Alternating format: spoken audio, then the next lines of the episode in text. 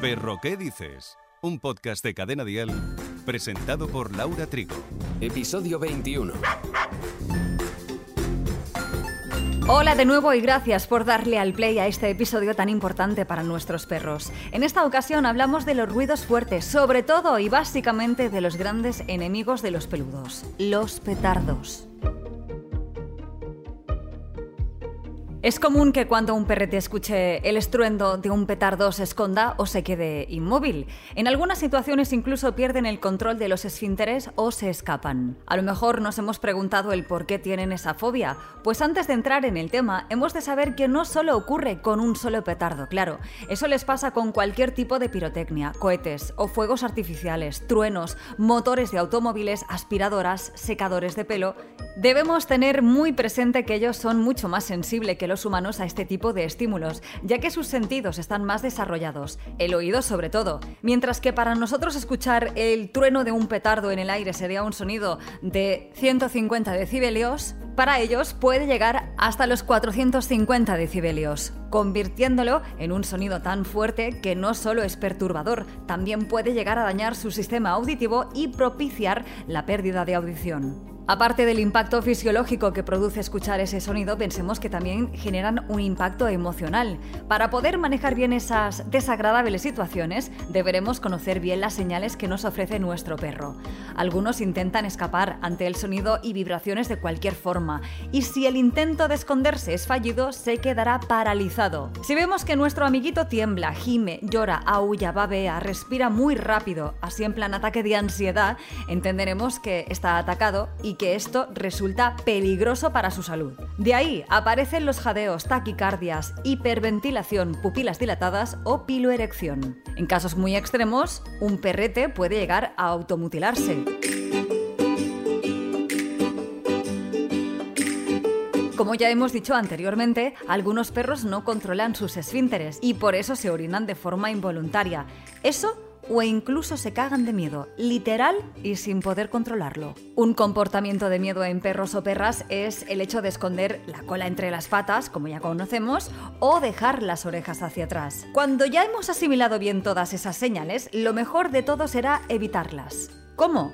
Pues como siempre, prevenir antes de curar o lamentarse.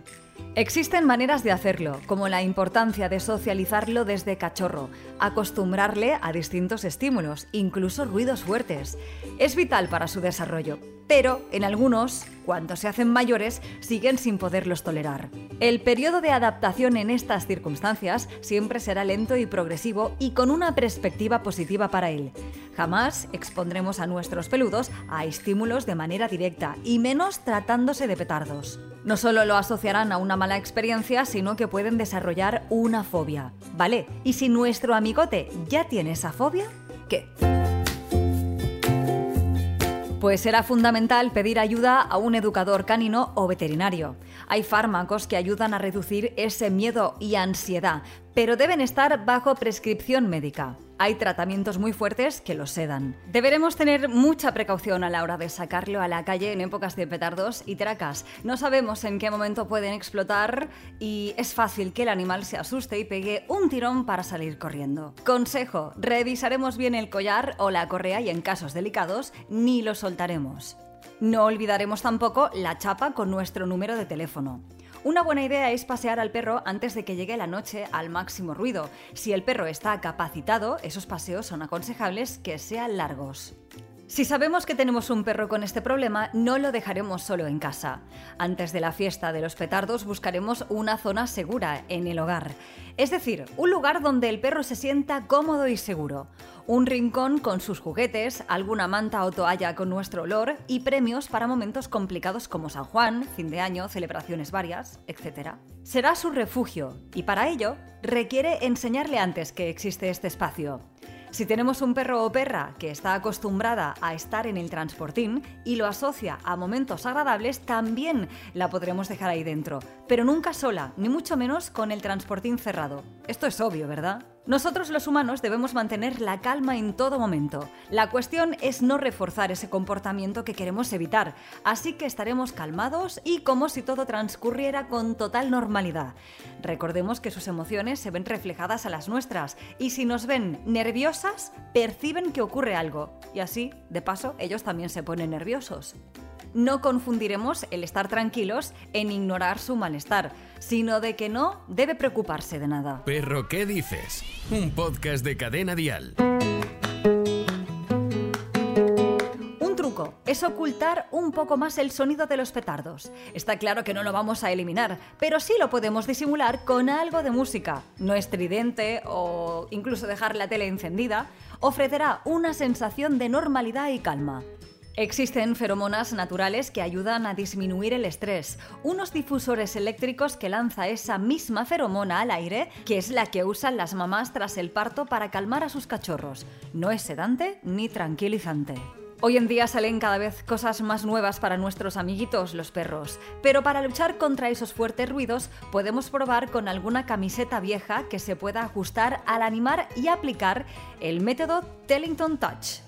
Es un método suave de trabajo y movimiento con unas bandas elásticas que se ponen en su cuerpo y que influyen positivamente al comportamiento del perro y en salud mental. Existen vídeos y tutoriales de cómo hacerlo en internet, pero si lo vamos a hacer, lo haremos días antes para habituarle y aumentar la confianza con nuestro can. Si no está muy obsesionado con lo que está pasando fuera con tanto ruido, lo podemos distraer con algo que le guste mucho, como por ejemplo un hueso de roer, algo que tenga larga duración y que lo entretenga. Algunas personas tratan de concienciar a los vecinos dejando un cartel explicando que hay perros, incluso niños y gente mayor, que sufren los efectos de la pirotecnia. Y a veces, a veces, funciona. Si realmente existe en nuestros hogares este grave problema y nos da mucha impotencia, o no sabemos cómo solventarlo, o nuestro amigo peludo tiene alguno de los síntomas que hemos mencionado en este episodio, lo llevaremos al veterinario para que nos dé la medicación adecuada. Si lo hemos trabajado a largo plazo y tampoco encontramos solución, pediremos ayuda a un educador canino. No solo de peludos vive el reino animal.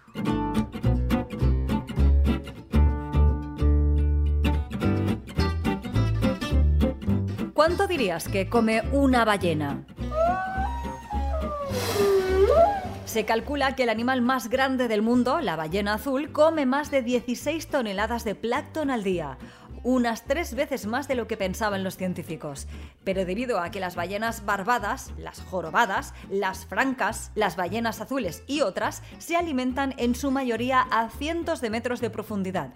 No es fácil poder observar sus comportamientos. Y no sería ni posible tratar de responder a la pregunta manteniendo a estos enormes animales en cautividad para así controlar sus patrones diarios de alimentación.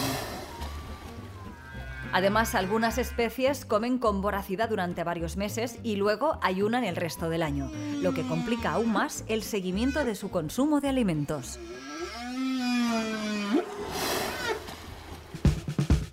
La semana que viene, en Perro, ¿qué dices? ¿Hasta qué punto conocemos cuándo nuestro perro tiene dolores? ¿Siempre que les duele algo lloran?